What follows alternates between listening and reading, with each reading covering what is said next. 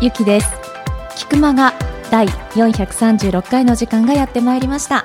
早川さん2月もよろしくお願いします。よろしくお願いします。2月といえば？はい誕生日。私のありがとうございます。いよいよ、ね、まさかの自分からアピールっていうね、はい、僕もねこうこうしてねゆきさんとも、はい、かれこれ5年ぐらいですかね、ね、出会わせていただいてから毎年のようにこうお誕生日を実は居合わせていただいてると思うんですが、はい、年々ね素敵な女性になっていえいえさっき年齢を聞いてびっくりしてましたね、はい、早川さんが。えー、みたいな。ちょっとですねあの、まあ、いい意味でもあるんですけど当たりますけど人は1年に1回、ね、前ウルー年の人取らないなんて話もありましたけど取るのかなっていうことを。逆にこう自分の年齢よりも人の年齢を聞いてびっくりすることってありますよね。ねなので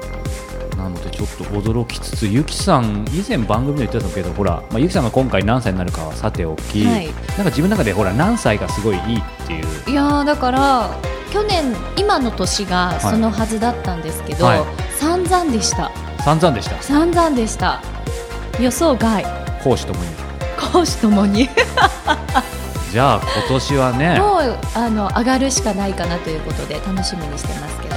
ねあのまだまだお若いゆきさんですがそんな感じでオープニングいいのかしら？はいちょっと別話も仕込んでたんですけどもすみません今年はシンプルにいこうと思います。わかりました。では皆様本編もお楽しみください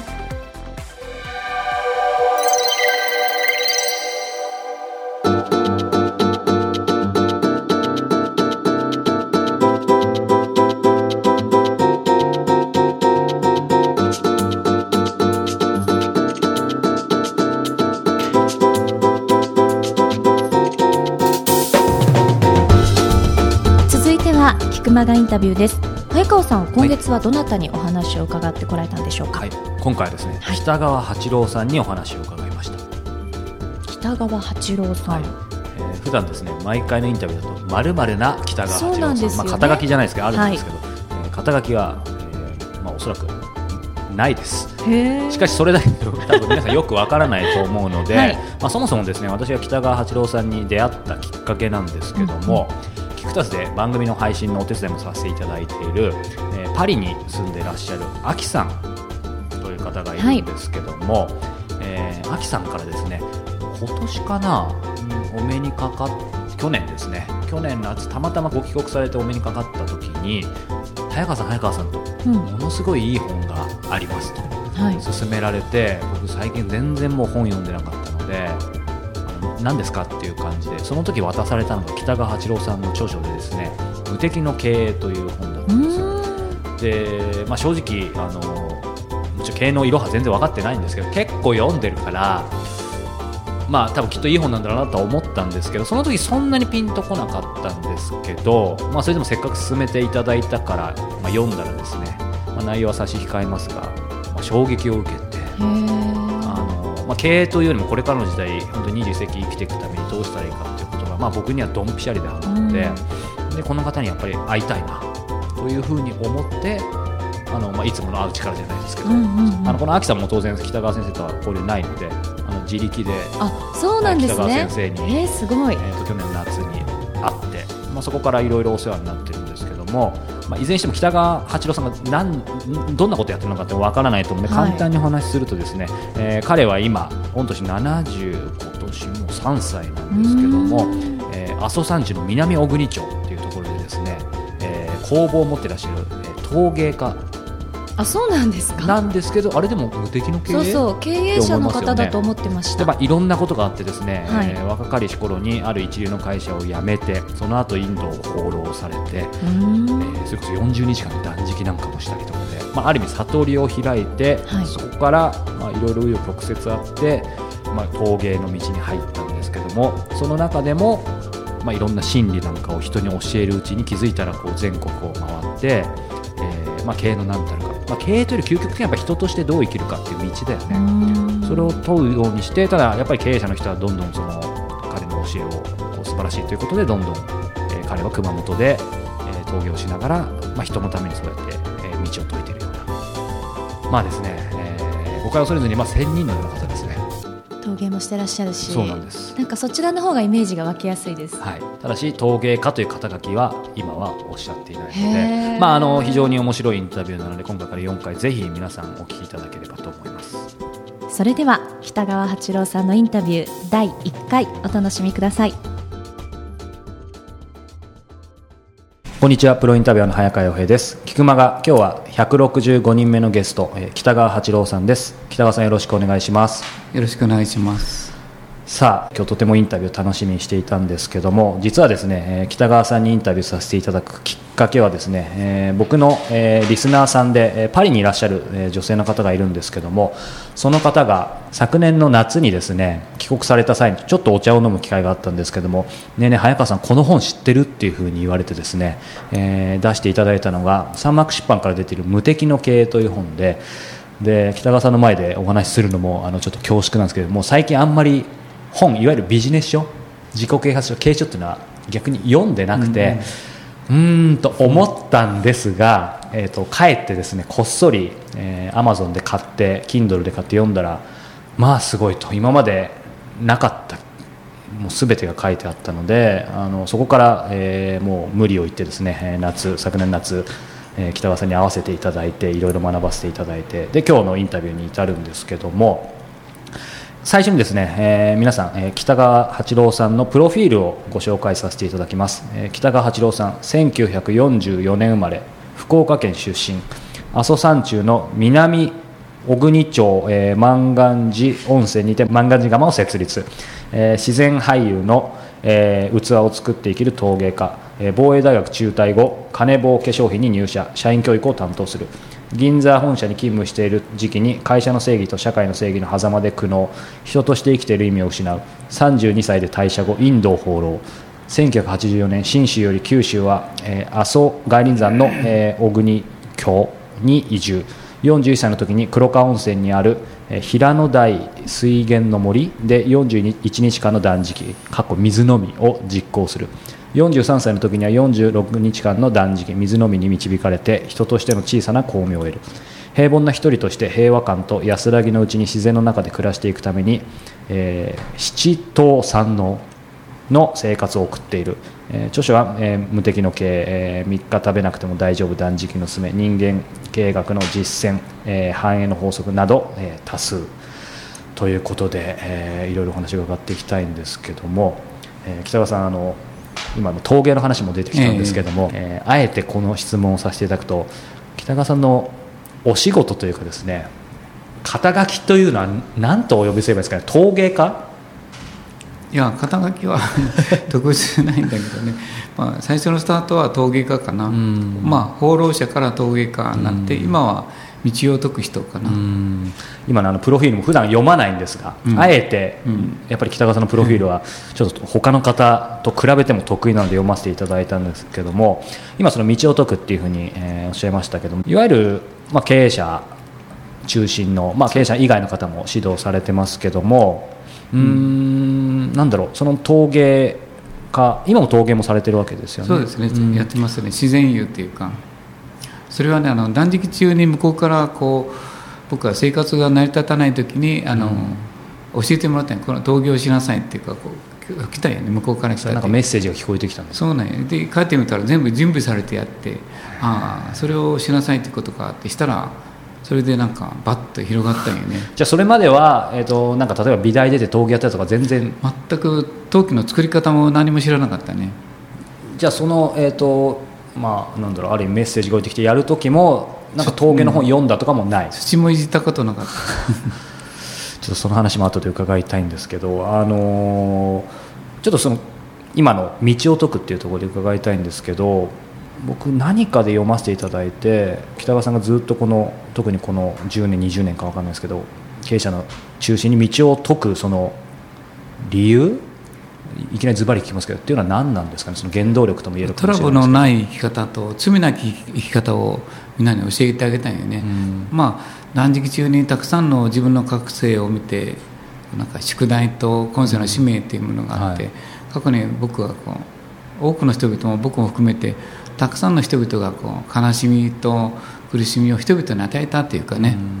うん、それを今世も引き継いできててまた同じようにトラブルと悲しみと罪を重ねているのを見て、そういう生き方ではなくて喜びと幸せを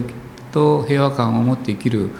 まあ、心の確率というか、ね、それをこう教えてあげたいというか、まあ俗に光の中に生きていけば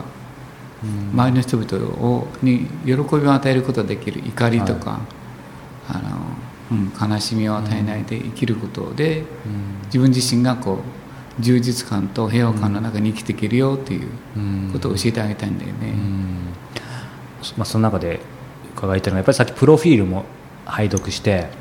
その道を解くそして今の北川さんのメッセージすごく伺いたいんですが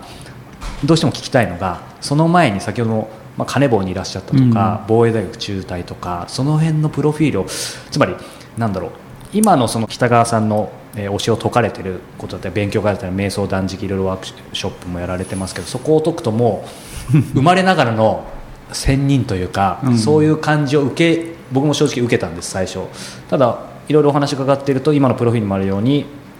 そういう時代じゃなかった時も当然あるということで、ね、北川八郎が、まあ、今の北川八郎が生まれるまでというかここに至るまで、まあ、それだけでも本当に語った多分23日過ぎると思うんですがあえていくつかポイント絞って伺っていくと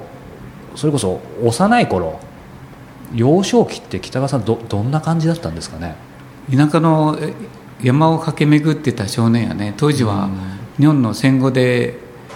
何もなかったんよ、うん、食べるものはだから山の柿を食べたり、はい、畑の大根を盗んで食べたりとか。で、まあ、魚釣り行ったりとか、本当にあの昔の少年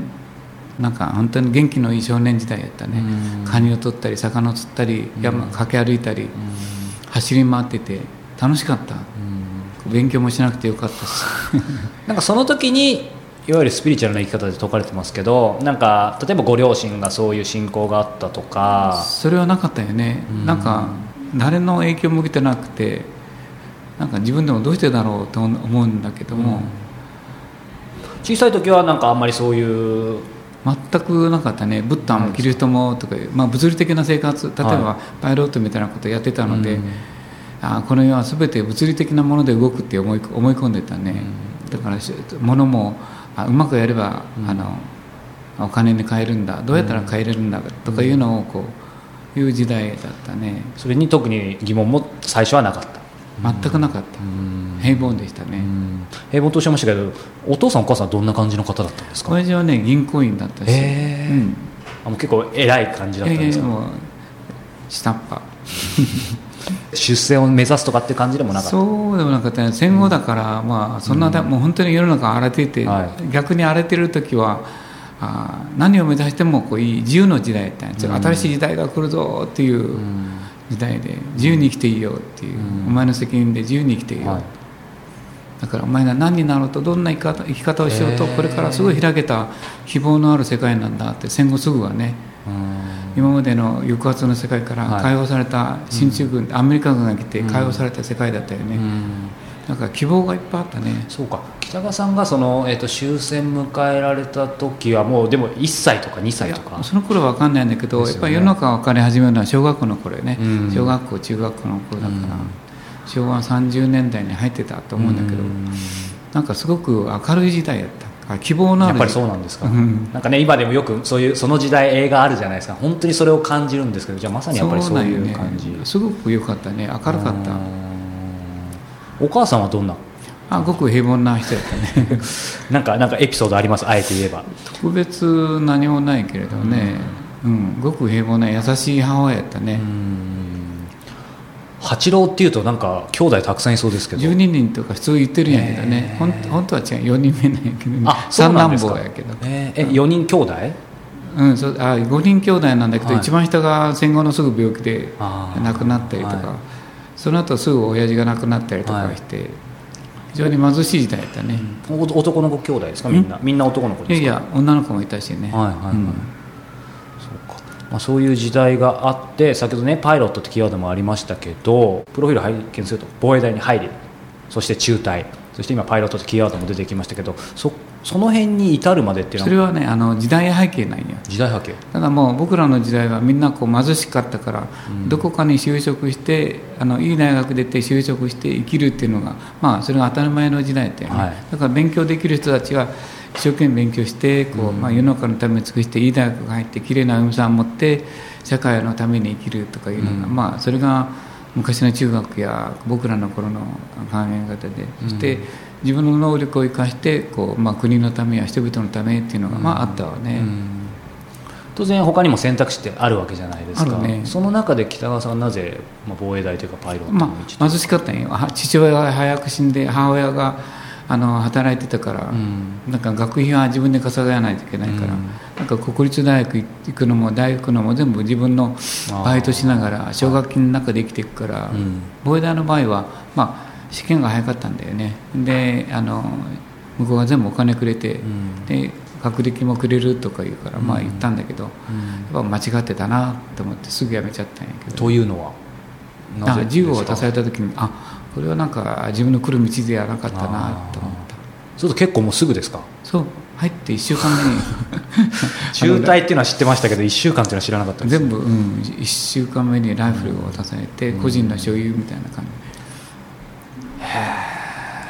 でも変な話ですけどなんかあえて失礼を承知で言いますけど北川さんほどの,、まあね、あのその若い時はまた違うかもしれないですけど方だったらなんかもう入る前にそういうの見えそうな気がするんですけどその時は見えなかったんですか？うん、もう必死やったね生きるのに。どうやったらあの生きていけるかっていう時代で自分の家が貧しかったからね、だから母親とか兄弟を助けるためにこうあの自分が働かないといけないあ、まあ、いいとこいい大学に行ってあのお金をこう得るし、職に就くのが大切な時代だったから、とか自分のことよりも周りのために生きるっていうのがあったけどね、でもその北川さんもってしてもさすがに銃を渡されると。ああまあ膨大って見た目には当時軍隊とかあったから、うん、あのたくさん兵隊さん見てたよね。アメリカ軍とか見てたから見た目にはあの銃を持って歩いてないからかっこいいんだよね。あの兵隊さん、はいはい、アメリカ軍っていうの。は、うん、すごくかっこいい。戦車戦車乗ったりうろうろしてたのを見てた飛行機も。ゼロ三にもあのもう一つはゼロ三に乗りたかったよね当時、えー、ゼロ三のパイロットになろうと思ってて、うん、それが破れたから、まあ、膨大も航空科に行ったんよね。あそうなんですね、うん、あの飛行機乗りになろうと思って。た、うん、あそうかそれで。そのあれもあったね。だから膨大行ったけど、まあ、航空科だったけどやっぱ銃を渡された時に、ああこれは違ったと思ったね。そうするとそれやめられてその後でもパパイロットにはなられたってことなんですか？まあ大学普通の国立大学に行って、うん、でその時あの全日空の試験があったから受けて通って通ったんだよね、でもちょっとまあそこ事情があって母親が病気してなったしてあのアメリカに行かないといけない5年間ぐらい行かないといけなかったからあそうなんですそれでもうちょっとでもう一つ、住友商事とかいう商事会社も取ったんだけどすごい。なんかイギリスに行かないといけないとか言われて、すぐそれもできなかったから2つともやめちゃったんだよね。母親のために生きようと思ってでもやっぱりそうするとどこまでもそのご家族をじ軸にというか。家族という考え方はあんまないんだけどね、それよりも母とかね。まあ父が早く死んだから、母。で弟も早く死んだから、なんかたくさんの死を見てきたよね。周り当時はねいっぱいあって、自分の身内もどんどん亡くなっていくの病気でねあの薬もなかったし、だからまあ母母を楽にしてあげたいっていうのがあったね。まあそれが一番いいねそうするともしたられば「if」を言ってもしょうがないですけどご家族が元気お母様が元気だったら弟さんが亡くなってなかったらその全日空だったかもしれない。全日空かあの住友商事のあの商事会社にあのあれに行きたかったね、そう貿易関係の仕事を今でもまあ人生変わったかなと思って。人生わかんないものでね。まああとはもう全部導きやね、うん、流れ。今が一番いいと思ってるけどね。あそうですか、うん、その導きっていうことでその後じゃ金棒に入られて、プロフィールで見ると一言で会社の正義と社会の正義の狭間っていうことで金棒って確かに僕みたいな若造でも、まあ、いろんな問題があったっていうのは分かってるんですけどこれ、ね、そうやっても続けてた方もいるわけで北川さんの中で何がそうさせたんですか、ね、会社の正義っていうのは売り上げよね、うん、でこう嘘嘘で嘘でもいいからこう例えば1000円のもの買ったら1200円のもの1品買ったら2本売るようにとかいうことをこう教える立場にあったよね、うん、僕はそれをやめてからこうあのその人の一番肌に合うもの値段は関係なくて、うん、その人が一番欲しがっているものをこう選択してあげるのが、うん、あの我々のこうあの仕事なんだということを教えるから全く反対ないね、うん、その人の幸せのことを考えてお金に関係なく数に関係なく、一番いいものをあの探してあげなさいっていうのを教えてたら会社からそれはダメって売り上げを上げなさい。数を広げなさい、でもっとこうねあの規模を広げなさいとかいう考え方をしてたんよね、僕はそうじゃなくて当時からあ特定の人々の幸せや喜びにこう奉仕しなさいって言ってたから、うん、全くそこは相反してたねでもそれこそある意味イケイケどんどんの時代で他にもどの会社もそれに疑問を持たなかった時代ですよね。そうやね。あの当時はね、うん、成長期やったからね、なかなかちょっと北川さんがご自身でそれをなぜかっていうの難しいかもしれないですけどなぜまあ、あえて聞きますけどなぜそう思ったんですかね？なぜかな？やっぱたくさんの兄弟とか、うん、身近な人の死を見たから死を見たからやないか。なんか皆さん金に生きるんではないというかね、うん、途中でだからいい大学行くとか防衛大学に行くとかいうことを捨てたんよねこう。もっと違う生き方があるんではないかな、うん、こう。何のために生まれてきたんだからともう高校時代からあの思ってたね。だから途中で勉強をやめたんよね。あのいい大学に行くための勉強をやめたんよね、なんか別な意味があるんじゃないか悩み始めてたね、うん、その悩みはある意味その金棒に入るまでもずっとつ続いてたんですか、うんまあ、その金棒の時はもうおかしいおかしいと思ったん。お金のために生きてるなって、もうそういう生き方をやめたいと思いながら入ってたけどやっぱり行ってみたらやっぱりお金のために生きてたっていうか、だから言って家が貧乏だったからどうしていいか分からないっていうかね、まあそういう苦悩の中にいたわね。金棒何年ぐらいいたんですか？何年いたかな？足掛け7年ぐらいだと思うけどね、そして辞めたのが何歳の時ですかぐらい。うん32歳の時に辞めたね。もうその頃はもう自分独自で断食してたからなんかこういろんなこ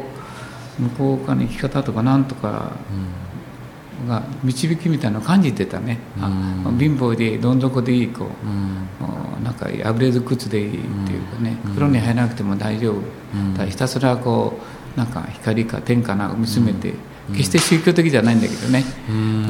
ななんかこう、うん、確信なるものを求めたいと思ってたね。そこってねあの僕も本も読ませていただいてますし勉強会も参加させてもらってるんで常々北川さんがその宗教的じゃなくてってすごい腑に落ちるんですけど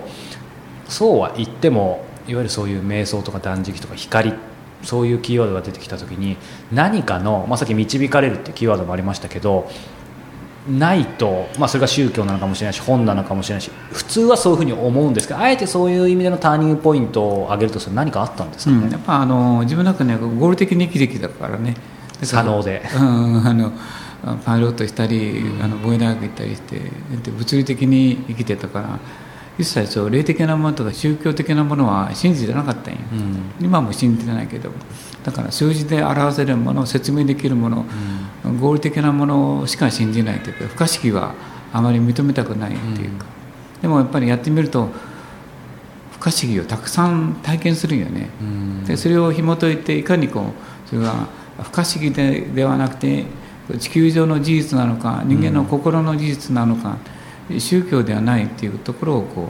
う証明しながらみんなに導いていってるんでね。ある意味あれですよね。今も言ってましたけどその霊的なというかある意味霊的不可思議なんだけどそうじゃない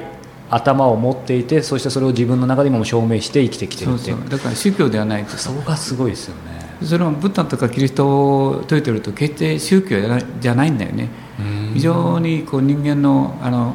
心の迷いや過ちを解くと幸せになるよって言ってることを言ってるんだよね。それを今は宗教としてああの中やってるけどもだからブッダもキリストも私をこう崇拝するなって言ってるもんね。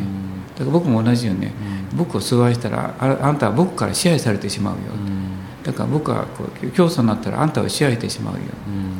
僕は絶対教祖にはならない尊敬は僕の励みになるからありがたいけど、尊敬はいただくけど、崇拝されると嫌だっていう、崇拝しないでおくれ。だからフレンドに生きていこうよ。共に生きていこう、うん、手を手をつないでこの道を行こうよと思ってる、そういう意味ではその合理的っていう気は出てきましたけど。合理的にっていうところに一応基本不可思議に傾かないっていうかね、だから今のあのね、北川さんのご著書もいっぱい出されてますし今今日の話でもそうですけど一見その合理的とは初めてここでいきなり聞いた人は対極に聞こえるかもしれないですけど北川さんの中ではある意味合理的な話ってことなんですかね。そうだね。だから今たくさんの人が僕の元に来てる、もう1000人単位で来てるんだけどみんなその辺は理解して北川さんは宗教じゃなくて、道を歩む人、まあ、またはなんていうかな道を解く人っていうかな、というような捉え方をしてくれてるね。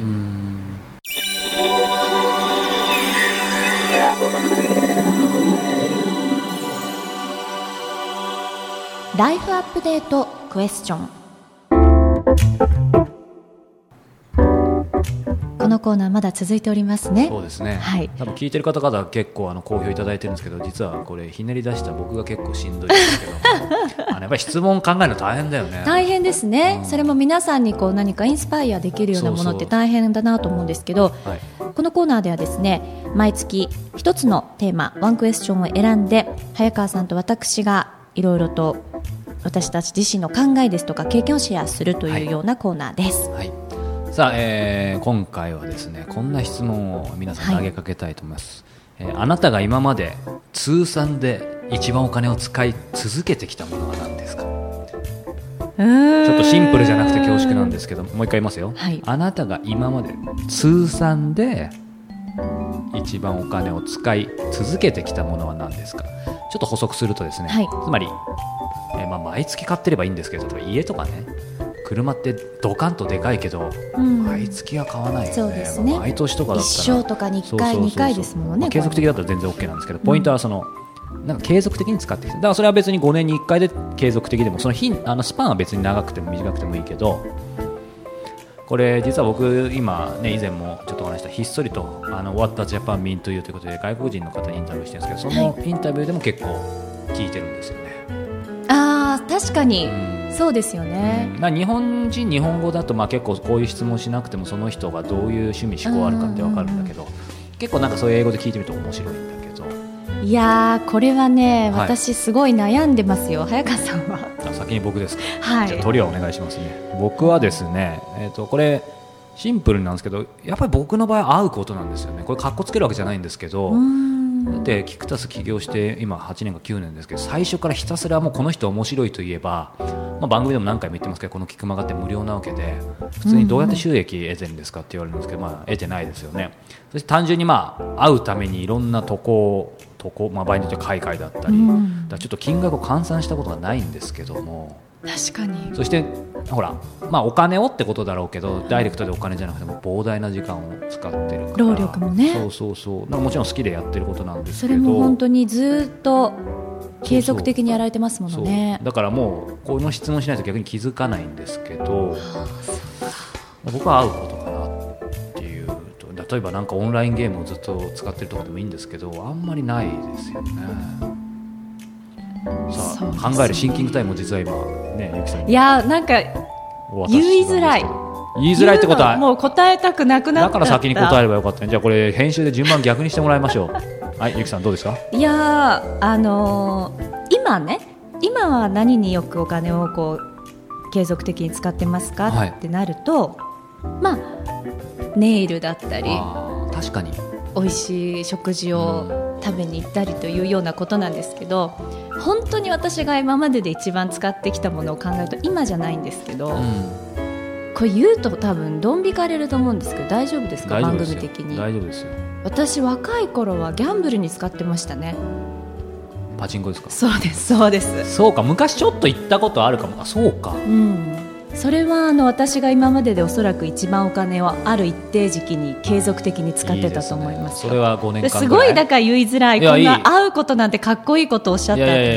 ゆきさんのイメージまたいい、ね、顔がね皆さんにばれてないから言える話もあります、ね、でもね別にハードル上げるわけじゃないですけど最近いろんなところでもゆきさんってきっと美しいやめてじゃあ今年は何かちょっとねあの要望があれば公開収録をあの僕はアシスタントでちょっと入りますって話あるんですまあ、それ置いといてでもそのパチンコって、うん、してましたね。もう5年ぐらい？どれぐらいでしょう？そうですね、うん、それはなぜ始めてなぜやめたんでしょう？あの始めたきっかけはもう覚えてないんですよ。ただやめたきっかけは、まあ、これで、まあ、少しだけ自分のために言うと、やっててよかったなと思ったことっていうのは、あの本当にどこかのタイミングで遊び倒すと、うん、あこんなふうにお金って簡単にはもらっちゃいけないもんだなっていうのに気づけた。なるほど。一つ、ね、素敵だね。座って右手だけ動かしてる入ってくるなんてそんなね、うん、世の中楽じゃないしであともう一つやってよかったなと思うのは、うん、何かをやめる時とか、うん、終わらせる時断る時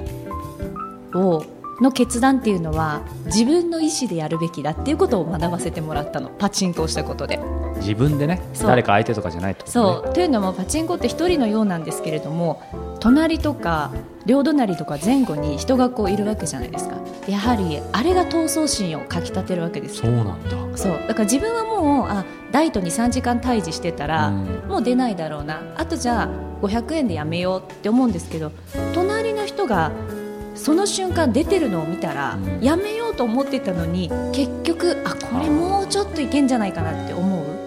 だから周りの人に引っ張られてどんどんどんどんこう無駄なお金を費やしていくので、うん、私はここから辞める時は自分が思ったその気持ちを大事にすべきだっていうのを学んだという。いい話じゃないですか。いやいや、で、な、ちょっと情けないですね。いやいや。まあ、なので、私はそうですね。過去に継続的にお金を使ったのは、そこかもしれない。これ、あれですか、ちょっと、あの下世話ですけど、やっぱりみんな聞きたいと思うけど、どのくらい、あのぴったりじゃなくてもいいですけど、使い。いや、わからないですね。だって、まあ、勝ったり負けたりするわけですけれども。うん、いわゆるおか、入れてるお金、まあ、勝ってるか負けてるかいやそれはね。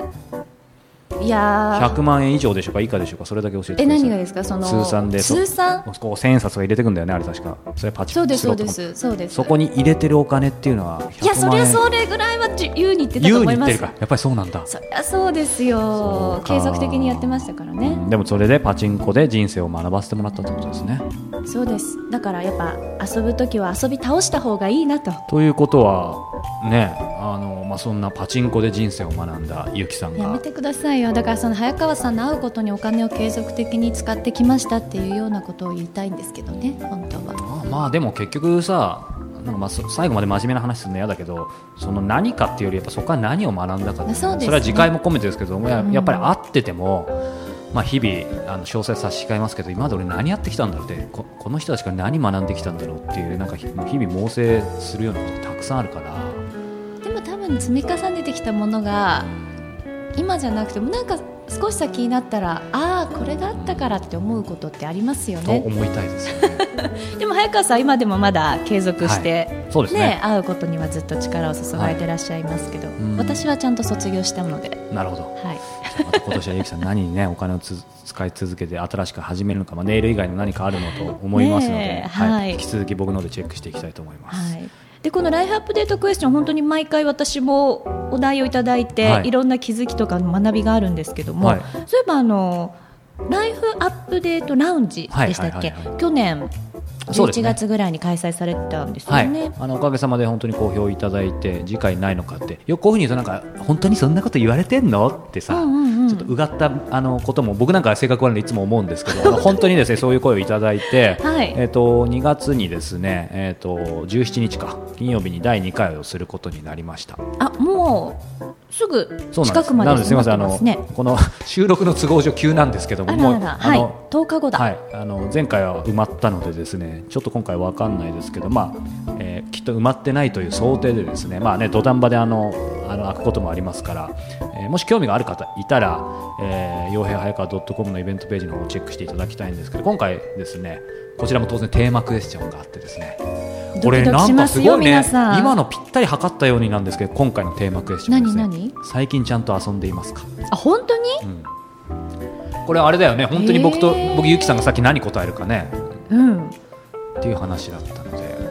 へえ、はい、ということをテーマクエスチョンで、えー、僕と皆さん皆さんと皆さん,、うんうんうん。まあ、楽しくちょっと考える時間。いいですね、うん。でまあ、あのそれはあくまでメインテーマクエスチョンなのでいろんな他の、えー、コーナーも仕込んでますので、えー、興味がある方は、えー、イベントページをチェックしてみてください。埋まってたらすいません